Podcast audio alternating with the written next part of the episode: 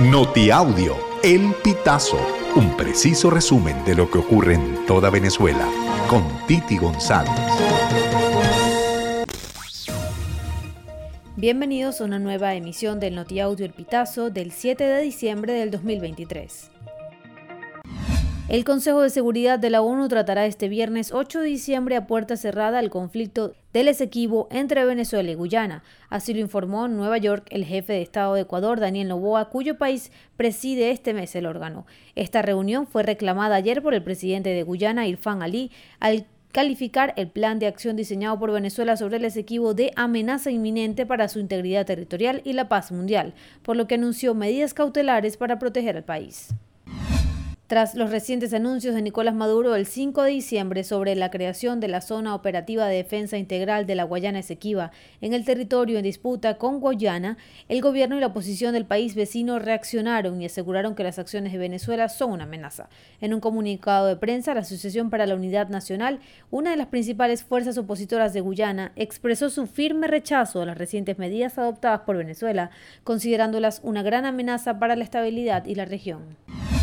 La Fundación Venezolana de Investigación Sismológica informó la mañana de este jueves que se registró un sismo de magnitud 3.3 en el Mar Caribe venezolano.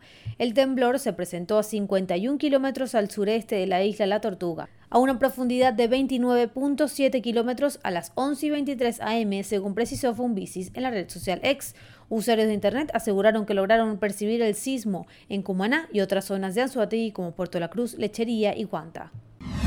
Wanda del Valle Bermúdez Vieira, la bebecita del crimen, es una de las mujeres más buscadas en Sudamérica, debido a su vinculación con hechos delictivos según la policía. Es venezolana y se le señala de integrar una red asociada a la megabanda Tren de Aragua. El miércoles 6 de diciembre del 2023, las autoridades colombianas informaron sobre su detención.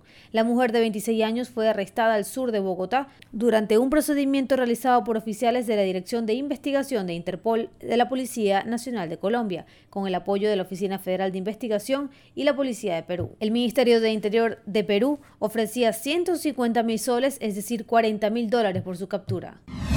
Estudiantes de la Universidad Nacional Experimental de la Fuerza Armada UNEFA, Núcleo Maracay, denuncian que estas instalaciones están en franco deterioro. Ellos señalan que fue ese mismo abandono el que facilitó el homicidio de la joven Cis Andrea Cordobés Figuera, de 19 años, el 30 de noviembre, en una zona boscosa del campus. El crimen fue resuelto por el 6CPC luego de capturar a sus dos victimarios, identificados como Dubrasca López y Wilmer Granado, también estudiantes de la sede universitaria. No obstante, representantes y alumnos coinciden en que este hecho deja al descubierto los problemas estructurales inconclusos del campus, el cual está en decadencia.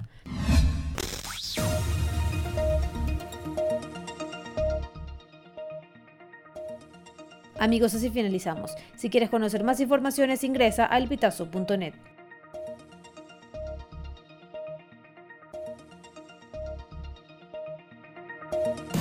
Estas informaciones puedes ampliarlas en nuestra página web, elpitazo.net. También recibimos tus denuncias vía SMS o WhatsApp a través del 0414-230-2934.